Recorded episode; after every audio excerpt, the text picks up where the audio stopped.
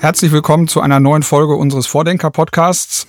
Ich bin heute nicht alleine, habe zu Gast Steffen Schneider, Partner von BBL. Ähm, Herr Schneider und ich haben uns in den letzten Wochen intensiv zu verschiedenen Themen rund um das Thema Staruk unterhalten, was ja schon Gegenstand mehrerer Folgen unseres Vordenker-Podcasts war und auch von unseren Experten-Calls. Und ich freue mich, dass Herr Schneider sich bereit erklärt hat, heute zu uns zu kommen und einige speziellere Fragen und Fragestellungen rund um das Staruk äh, zu besprechen und dort noch etwas weiter in die Tiefe zu gehen, wo wir ansonsten ähm, dann immer eher etwas weiter in der Oberfläche geblieben sind. Herr Schneider, herzlich willkommen. Schön, dass Sie da sind. Vielen Dank. Wie ist das Wetter in Frankfurt? Es regnet. Ah, dann haben wir hier in Hamburg gleich einen Vorteil. Ähm, ich habe es gesagt, wir haben äh, rund um die Entstehung des Staruks uns immer wieder unterhalten und haben da das ein oder andere spannende Thema, wie ich fand, besprochen. Und da sollten wir mal drauf eingehen heute. Aber bevor wir wirklich auf speziellere Sachen eingehen würden, würde mich mal interessieren, was kriegen Sie so mit von der juristischen Seite? Gibt es die ersten Fälle schon? Irgendwas Berichtenswertes, was Sie mitkriegen? Also ja, zunächst mal vielen Dank, Dr. Flacke.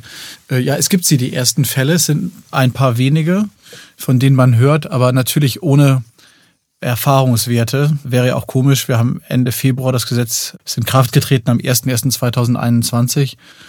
Und wir sind natürlich ganz gespannt, wie die Erfahrungswerte dann ausgehen. Nicht nur Sie, wir gemeinsam, sondern auch andere rätseln ja teilweise über Auslegungen des Gesetzes und die praktische Anwendung.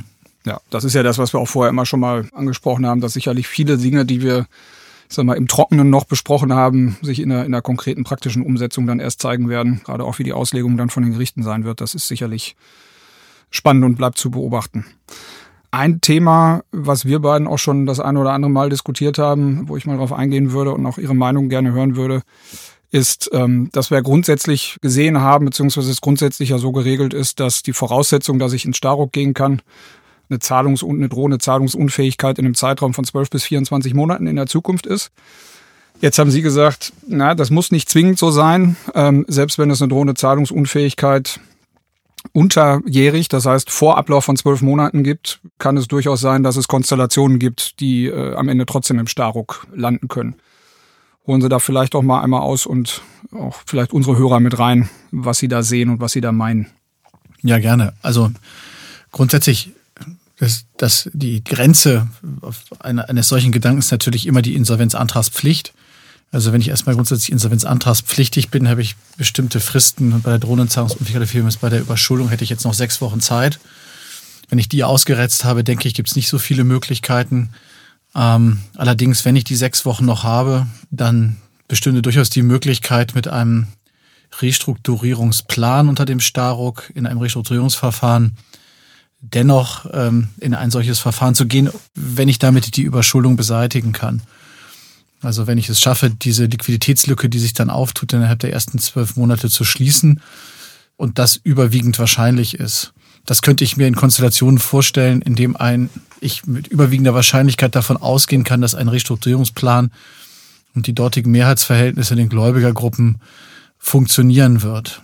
Das heißt, wenn ich vielleicht einen oder zwei dissentierende Gläubiger habe, die in den Gläubigergruppen unter 25 Prozent haben, und ich kann mir der Zustimmung eines Restrukturierungsplans der anderen Gläubiger relativ sicher sein, kann ich sicherlich mit Vorlage eines Plans, ähm, einem Angebot an die Gläubiger oder Anzeigen der Restrukturierungssache, Vorlage eines Plans beim Restrukturierungsgericht die Überschuldung beseitigen und könnte dann auch noch in ein Restrukturierungsverfahren gehen. Also mit anderen Worten zusammengefasst, das Staruk-Verfahren wäre unter, unter diesen Voraussetzungen nicht ausgeschlossen.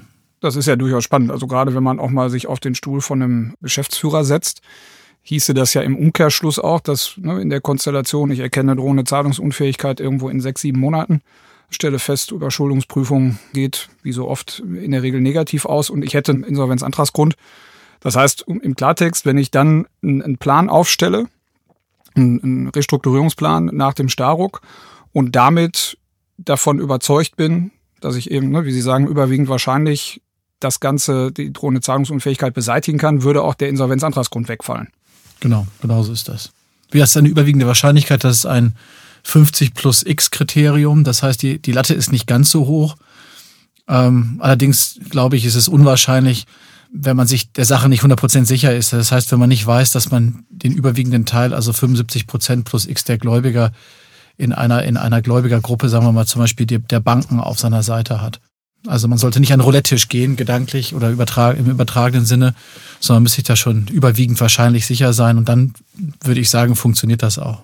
Okay. Also das heißt, es wäre tatsächlich wahrscheinlich auch nicht unbedingt ratenswert als Geschäftsführer nach dem Prinzip Hoffnung das Ding dann äh, zu nehmen und zu sagen, wird schon irgendwie, sondern mutmaßlich hieße das ja, man hätte schon wahrscheinlich relativ viel Vorabstimmung getroffen und könnte sich relativ sicher sein wahrscheinlich, dass man das durchkriegt, oder? Ja, das sind die Konstellationen sicherlich auch mit einer überschaubaren Gläubigerstruktur. Ja. Und auch die Konstellation, wo sie wirklich dann einen, vielleicht einen Störer haben, der, der die, das Restrukturierungsziel ja irgendwie verhindern möchte. Und alle sind sich eigentlich darüber einig, es würde klappen, wenn man den beibiegen könnte. Ja. Aber trotzdem ja keine ganz ausgeschlossene oder theoretische Konstellation. In sechs Wochen kann man ja durchaus einiges auch auf die Beine stellen. Auf jeden Fall. Gerade wenn es sicherlich eine überschaubare Konstellation, die nicht hochkomplex ist, äh, sein sollte. Das wird sich ja ergeben in der Zeit, bevor man überhaupt mit einem solchen Verfahren liebäugelt, ist natürlich ratsam, Vorbereitungshandlungen zu treffen. Also ich denke, dass es ohne ein Sanierungskonzept äh, nach IDWS 6 oder angelehnt an IDWS 6 nicht, nicht funktionieren wird. Das würden auch die Banken und wahrscheinlich auch die in dem hier angedachten Fall diese 75-prozentige Mehrheit der Banken auch sicherlich immer wollen, weil die wahrscheinlich auch auf was verzichten müssten oder man in, in deren Sicherungsrechte eingreift. Also und deswegen denke ich, dass da ein bisschen Vorlauf mehr als die sechs Wochen nie schadet. Das ist ja nicht unüblich in Vergleichsverhandlungen, die erstmal nichts mit einem gerichtlichen Verfahren zu tun haben. Und ähm, auch, dass man den Plan möglicherweise schon in der Tasche hat, ähm, in vorauseilender Ahnung, dass vielleicht auch die Verhandlungen mit den Gläubigern oder dem störenden Gläubiger nicht funktionieren werden, nicht zum Ziel führen werden. Ja, okay, verstanden. Und vielleicht weiterer Aspekt, auch das ist ja das, wo wir uns auch schon das eine oder andere drüber unterhalten haben. Ähm, Sie sagten es gerade, ein IDWS 6 Gutachten. Ich hatte, als die, das Staruk so im Entstehungsprozess war, gab es immer mal wieder das eine oder andere, was man lesen konnte, hören konnte, als es so hieß, nach dem Motto, ja, damit braucht es auch kein IDWS 6 mehr. Ähm, da habe ich ja verstanden, haben Sie eine klare Meinung. Ich sehe das auch so. Mhm. Die Einführung des Starucks oder der Restrukturierungspläne nach Staruck wird nicht dazu führen, dass es Sanierungsgutachten nicht mehr braucht. Nein, also ich glaube, eher das Gegenteil ist der Fall. Ich habe auch Bankenmeinungen gehört. Ich habe das sogar in schriftlicher Form, interne Anweisungen gelesen ähm, von Banken oder Bankenverbänden an ihre Verbandsmitglieder. Das ist der eine Aspekt. Und die haben ja selbst über Marisk 7.0 den Druck, dass sie immer Sanierungsgutachten brauchen, wenn sie irgendwas entscheiden, was in ihre Rechtsposition eingreift, im Zweifel ein Verzicht oder eine Kreditverlängerung oder eine Zins- oder wie auch immer Anpassung. Und auch das Staruk sagt nicht explizit IDWS 6, das sagt an einer Stelle ein Sanierungskonzept, falls ein Restrukturierungsplan noch nicht fertig ist und man zum Restrukturierungsgericht geht. Aber an ganz vielen einzelnen Stellen, das kann man sich raussuchen, unterschiedlichen Paragraphen, findet man Hinweise auf finanzwirtschaftliche Aspekte und wenn man die in der Summe zusammentut, die Kernbestandteile nach IDWS 6 werden da abgefragt. Und insgesamt ist es ja auch so, jetzt mal ganz praktisch gesprochen in der Sanierung, man braucht ja auch einen ganzheitlichen Ansatz und auch ein finanzielles Monitoring, was einem ab einem bestimmten Startpunkt erstmal grundsätzlich die Sicherheit gibt, dass Sanierungsmaßnahmen auch umgesetzt werden können und zum Erfolg führen. Und dann braucht man auch während eines Verfahrens natürlich eine finanzwirtschaftliche Begleitung, die mindestens mal die Liquidität prüft und testet anhand der einzelnen äh, Verfahrensstadien. Also ich halte das für eine akademische Diskussion, dass äh, häufig von Juraprofessoren und Insolvenzrichtern, die meinen, man käme ohne ein IDWS 6 aus. Ja, mindestens mal würde ich ja sagen, dass die, also das, was im Staruk oder im, im Restrukturierungsplan ja mhm. in der Regel geregelt werden wird oder würde, ist ja der finanzwirtschaftliche Teil, beziehungsweise wirklich eher die, die Verschuldungssituation. Genau. Und der leistungswirtschaftliche Teil, sprich die operative Gesundung oder die operative Wiederherstellung der Wettbewerbsfähigkeit von einem Unternehmen, spielt da ja keine Rolle. Jetzt machst du ja Einzelfallkonstellationen geben, wo es wirklich ausschließlich über die Passivseite, also wirklich nur über Restrukturierung von Schulden geht, aber das sind ja mhm. wirklich eher die, die wenigsten, denke ich mal. Insofern. Richtig. Das hat sogar der BGH verstanden. das soll was heißen. Und, und, und dann, genau, und, und, und dann stimmt das auch. Ja, genau. Dann nehmen wir das mal so als Gesetz. Genau. Nee, aber das ist ja, ja wahrscheinlich wirklich so, dass es ja am Ende auch unsere Überzeugung immer einen ganzheitlichen Ansatz braucht. Das ist zwar irgendwo nicht im esoterischen Sinne, aber zumindest mal muss die operative Entwicklung von einem Unternehmen ja auch sehr im Fokus sein und auch entsprechend mit einem Konzept unterlegt sein. Die DWS 6 liegt ja auch jetzt nochmal nach der Reform 2018 als Zielvorstellung mehr Wert auf die Bestandskraft des Unternehmens ja. äh, oder der Unternehmensgruppe. Also von daher, das macht totalen Sinn, ehrlicherweise. Man möchte sich ja nicht wiedersehen, was ja leider passiert. In einer Sanierungssituation möchten die Banken idealerweise nur einmal mit ihrem Bankkunden zu tun haben. Es funktioniert nicht immer, aber von daher macht das alles auch Sinn. Ja. Kommen wir mal zum anderen Thema. Wir haben ja in unserem letzten Podcast auch nochmal kurz einen Überblick gegeben, was jetzt auf dem Weg vom Regierungsentwurf ins Gesetz noch passiert ist an Veränderungen. Und da gab es ja zwei wesentliche. Die eine davon ist ja gewesen, dass der, der Passus beziehungsweise die Regelungsmöglichkeiten im Rahmen des Starucks bei Gericht die Aufhebung von langfristigen Vertragsverhältnissen zu beantragen, immer in der Konstellation, dass der dass der Restrukturierungsplan dann zum Erfolg gebracht wird. Diese Regelung ist ja komplett rausgefallen, äh, anders als es in anderen europäischen Ländern auch umgesetzt ist, in Holland beispielsweise. Da hatten wir beim letzten Mal gesagt, das ist eigentlich aus der Sicht eines operativen Restrukturierers wirklich schade, weil es ein zusätzliches Instrument gewesen wäre. Jetzt habe ich die ein oder andere Diskussion zugegebenermaßen eher mit einem als mit zwei Ohren verfolgt, wo dann auch von juristischer Seite zumindest nochmal die Frage aufgeworfen wurde, ob denn Mietverträge beispielsweise tatsächlich raus sind. Ich war davon ausgegangen, dass über den Paragraphen 3 Absatz 2 der Mietvertrag unter die Regelung fällt, dass Verträge, wo die zukünftige Leistungserbringung noch nicht erfolgt ist, dass die nicht restrukturierbar sind. Da wurde argumentiert sinngemäß zu sagen, naja, das ist ja keine zukünftige Leistungserbringung. In dem Moment, wo ich ein Mietobjekt übergeben habe, ist quasi die Leistung erbracht. Deswegen sieht man gar nicht, dass die unter den drei Absatz zwei fallen und insofern seien sie mutmaßlich doch zugänglich. Mhm. Ich weiß nicht, wie Sie das sehen, ob Sie da eine Meinung haben. Bestimmt haben Sie eine. Ja, die habe ich. Also erstmal, man kann sich erstmal einfach machen, weil der Gesetzgeber hat ja bewusst diese Beendigungsmöglichkeiten von Seiten des Unternehmens von Mietverträgen gestrichen. Also das heißt, erstmal könnte man ja meinen, dass die Anpassung von solchen Verträgen nicht gewollt war. Nun geht es ja nicht nur um die Beendigung, also kann man sich wirklich fragen, ob der Paragraph 3 Absatz 2 nun passt. Dazu muss man vielleicht eine, eine Sache noch erklären. Der Gesetzgeber hat sich ja extrem beeilt.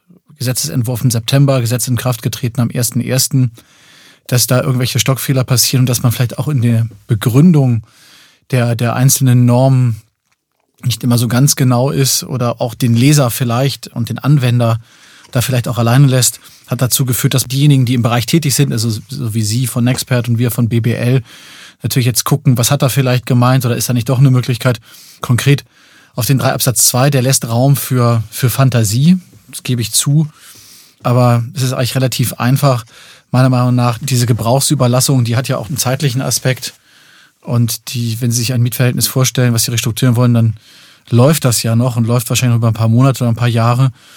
Und deswegen ist eben auf der Seite, und das ist der entscheidende Punkt beim Paragraph 3 Absatz 2, der Teil ist eigentlich noch nicht erfüllt komplett. Also die Leistung ist noch nicht vollständig erbracht, deswegen fällt auch das Mietverhältnis nicht unter Paragraph 3 Absatz 2.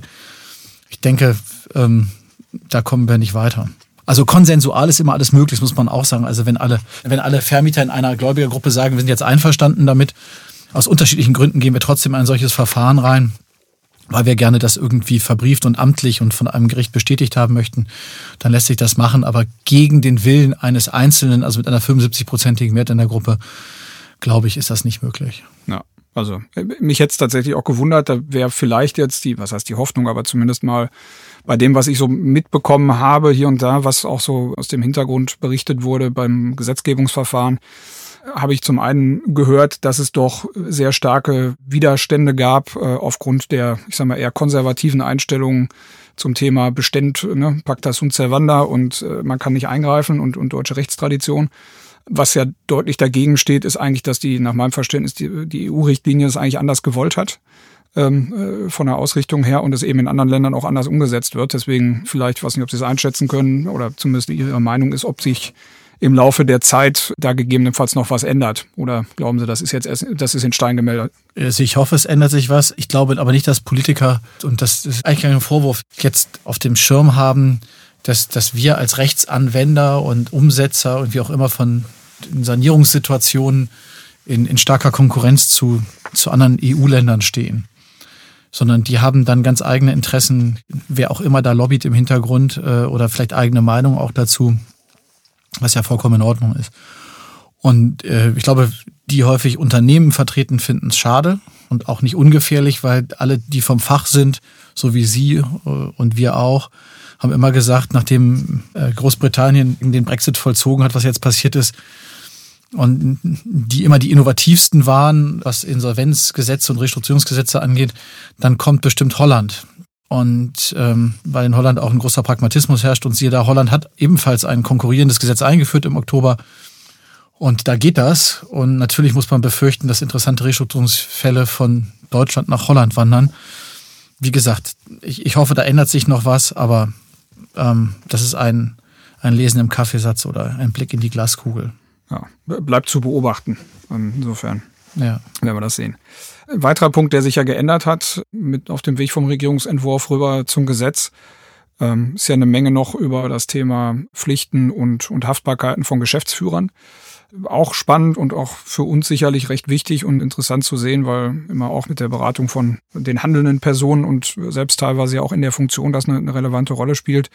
Ich glaube, das ist ein so umfangreiches Thema und äh, glaube auch für viele Geschäftsführer sehr interessant. Das äh, würden wir in der separaten Folge nochmal tiefer beleuchten, auch sicherlich mit juristischer Begleitung nochmal. Aber wie gesagt, das ist, finde ich, nochmal auch sehr, sehr spannend zu sehen, welche Konstellationen gibt es da, sind denkbar und welche Konfliktsituationen entstehen möglicherweise auch gerade, wenn ich die Konstellation habe, Angestellter, Geschäftsführer und Gesellschafter, mhm. weil da ja sicherlich immer wieder widerstrebende Interessen da sein werden und da wenn wir nochmal tiefer reingucken, wie da teilweise auch aus meiner Sicht Zwickmühlensituationen entstehen können, wo man vielleicht als Geschäftsführer auch nicht so, nicht so schöne Wahlmöglichkeiten hat, aber da gibt's vielleicht auch noch mal ein paar spannende Aspekte. Ähm, das ist ein weites Feld. Ja, abso absolut. Ein, ein extrem weites Feld, was ähm, wo wir uns auch sicherlich schon mal drüber unterhalten haben, was natürlich die Frage ist, hat sich überhaupt was verändert? Das ist erstmal grundsätzlich in der, in der Phase einer, einer, einer Unternehmenskrise. Ähm, da gab es ja mal so Ansätze im Starruck und dann ist die Frage, wenn wir mitten in der Krise sind, Insolvenzantragspflicht, was darf eigentlich noch gezahlt werden? Hat sich viel getan. Und Sie haben eben auch einen ganz entscheidenden Aspekt angesprochen. Was ist eigentlich, wenn die Gesellschafter der Meinung sind, man müsste jetzt irgendeine eine Maßnahme ergreifen, in irgendein Verfahren gehen und der Geschäftsführer meint, das sei nicht so oder umgekehrt. Der Geschäftsführer meint und die, und die Gesellschafter sagen, nein, das sehen wir nicht so. Und das ist sicherlich noch ein, einen weiteren Podcast wert. Ja, dann machen wir den. Ähm, aber wo wir gerade den Gesellschafter nochmal angesprochen haben, das, das fand ich auch immer wieder ein spannendes Thema, ähm, auch in den Diskussionen. Das Ganze flog ja am Anfang, zumindest in meiner Wahrnehmung, die mag falsch sein, so ein Stück rein in die, in die Diskussionen, so nach dem Motto, jetzt gibt's das Instrument für Unternehmen, Unternehmer ähm, mit relativ scharfem Schwert auf der Passivseite sauber zu machen, sage ich mal ganz, ganz äh, überspitzt gesagt. Das heißt, mit, mit Druck und Dampf und, und auch noch juristischen Möglichkeiten beziehungsweise gerichtlichen Möglichkeiten auf der äh, Gläubigerseite zu restrukturieren. Je länger wir uns damit beschäftigt haben, kam ja doch immer wieder der Punkt, dass für den Gesellschafter oder die Gesellschafter es aber ein nicht ganz äh, gefahrenloser Weg ist, denn wenn man sich anschaut, nach meinem Verständnis steht doch nach wie vor das Gläubigerinteresse sehr, sehr äh, hoch im Kurs, auch bei allen Regelungen des Starucks. Und ein Aspekt, den wir vielleicht etwas weiter noch äh, überspitzt diskutiert haben, war ja zu sagen, wenn ich als Gesellschafter diesen Weg gehe, ist dann nicht relativ hoch die Wahrscheinlichkeit, dass ich ein, Stück gezwungen sein werde, einen M&A-Prozess zumindest als Vergleichsmaßstab anzustoßen. Ich weiß nicht, wie Sie das, wie Sie das einschätzen am Ende. Eigentlich, so wie Sie es gesagt haben, die Gefahr besteht. Ich denke, wenn man sich diese Interessenlage anguckt, häufig spielt sich ja die Diskussion auch zwischen dem Unternehmen, Unternehmer und den Banken ab. Und die Banken, es gibt zwei Aspekte zu den Banken. Die haben einmal eine ganz klare Erwartungshaltung, dass in einer Restrukturierungssituation nicht nur sie sind, die irgendwas geben müssen, sondern auch ein Gesellschafter, also der, die Bezeichnung ist der Gesellschafterbeitrag, der immer eingefordert ist. Und das zweite ist, es gibt zumindest einen Professionalisierungsgrad der Bankenkreditinstitute dahingehend, dass die natürlich sehen wollen, was ist das Unternehmen eigentlich auf dem freien Markt wert und wenn es dann potenzielle Investoren gibt, die, die etwas bieten, mit dem Gebot und mit dem finanziellen Mehrwert, der dahinter steht, natürlich das vergleichen, was sie bekommen würden ohne einen solchen Investorenprozess. Also im Insolvenzverfahren hieß das immer Dual Track, wird wahrscheinlich auch noch weiter so heißen. Und ich gehe davon aus, dass die Banken das einfach einfordern werden. Und da besteht natürlich die Gefahr, weil ein neuer Investor wird sich sicherlich nicht mit weniger als 50 Prozent von Anteilen zufrieden geben wenn er mehr bietet als der ehemalige Gesellschafter, die ehemaligen Gesellschafter. Also die Gefahr besteht. Andererseits ist es nun auch so, dass es, ich komme jetzt wieder zurück auf die Insolvenzantragspflichten oder möglicherweise auch die, ja, die Pflichten, in die man, wenn man noch in der Drohnezahlungsunfähigkeit ist, irgendwann hineinläuft, ähm, dass man sich natürlich schon Gedanken machen muss als Gesellschafter, was mache ich mit meinem Unternehmen? Und, und natürlich müsste ich irgendetwas beitragen, jetzt auch ohne die Banken. Ja. Also von daher ähm, glaube ich, dass da die Gefahr immer besteht, dass man das Unternehmen verliert, aber man hat dann gar nicht mehr die Möglichkeit. Das wollte ich damit sagen. Eigentlich, der Handlungsspielraum wird ja geringer, je näher man sich einem Insolvenzereignis nähert. Das muss man auch sagen. Das wissen wir alle. Aber festzustellen ist, glaube ich, schon, ähm, es ist nicht das, wie gesagt, dieses das, das Heidewitzka-Ole-Instrument ähm, für, den, für den Gesellschafter, um einfach mal loszuziehen und zu sagen, das ist mir jetzt alles zu lästig, meine ganzen Schulden zurückzuzahlen, ich mache da mal sauber. Das wird so einfach nicht sein. Das haben wir ja schon auch an, an anderen Stellen gehabt. Andererseits, wenn man frühzeitig kommt, dann sind die Handlungsoptionen größer. Ich meine, wenn man frühzeitig kommt, kann man vielleicht, um den M&A-Prozess zu vermeiden, vielleicht überhaupt eine, eine Insolvenz zu vermeiden, vielleicht sogar einen Starruck zu vermeiden, kann man sich ja vielleicht den Investor suchen, den man gerne hätte, dem man vielleicht vertraut und nicht einen komplett wildfremden. Und die Handlungsoptionen verringern sich einfach, je näher man, je näher man der Insolvenz kommt. Das heißt, frühzeitig kommen heißt noch größeren Einfluss haben ähm, und, und, und auch einen, noch größeren Wertverlust im Zweifel zu verhindern. Ja. Aber versprechen kann man niemandem etwas, das ist leider so. Ja. Also ähm, das ist da so leider auf der einen Seite, Gott sei Dank kann man glaube ich auch sagen, auf der anderen Seite, denn ich glaube, das wäre ja auch nicht gewollt gewesen. Ne? Also ich meine, das ist ja schon auch das, das Mittel der vorletzten Wahl zumindest, ähm, dass man wirklich in diesen, in diesen Weg einschwenkt und insofern, Sie sagen es ja, grundsätzlich macht es natürlich immer Sinn, sich frühzeitig mit Lösungsmöglichkeiten auch außerhalb vom Staruk zu beschäftigen. Ne? Also präferiert sollte. Genau, Sie haben das Wort Gläubigerinteresse ja angesprochen. Das spielt eine große Rolle bei den Haftungsthemen. Das ist ja Thema eines anderen Podcasts, aber grundsätzlich, und das ist das auch die Insolvenzordnung gedacht, das sind eigentlich Gläubigerverfahren. Man kann jetzt darüber streiten, ob das jetzt sinnvoll ist, müssten es nicht viele mehr Inhaberverfahren sein. Und das ist ja, wird ja auch immer von Enteignung gesprochen und Eigentum an einem Unternehmen, ist ja vollkommen richtig. Ähm, unsere Rechtsordnung ist sehr auf die Gläubiger ausgerichtet, sowohl in der Insolvenzordnung als auch äh, unter dem Staruk. Das muss man einfach so sagen. Ja, ich denke, das ist ja, vielleicht kann man das auch nochmal zusammenfassend so ein Stück nehmen. An einigen Stellen gab es ja durchaus auch viele, viele Sorgen, Ängste, Bedenken, auch von der potenziellen Gläubigerseite, auch aus Banken. Sicherlich zusätzliche Herausforderungen im Staruk, aber insgesamt denke ich, kann man schon sagen, dass der Gläubiger schon im, oder das Gläubigerinteresse durchaus ein, ein zentrales Kriterium ist und insofern denke diese, diese Bedenken vielleicht nicht so heiß gegessen werden, wie sie gekocht werden.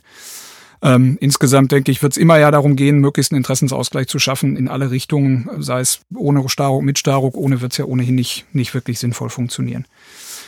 So, das ist es für heute gewesen. Ähm, ich finde das sehr spannend, Herr Schneider, was wir, äh, dass wir das nochmal einmal äh, vertiefen konnten, auch für unsere, für unsere Hörer. Ähm, würden, wie gesagt, gerne das Thema Geschäftsführer, Geschäftsführerhaftung, was muss der Geschäftsführer tun, welche Chancen, aber insbesondere auch Risiken gibt es, ähm, in der nächsten Folge weiter vertiefen. Ähm, bedanke mich, dass Sie sich die Zeit genommen haben, sich hier mit einzubringen. Ähm, vielen Dank dafür.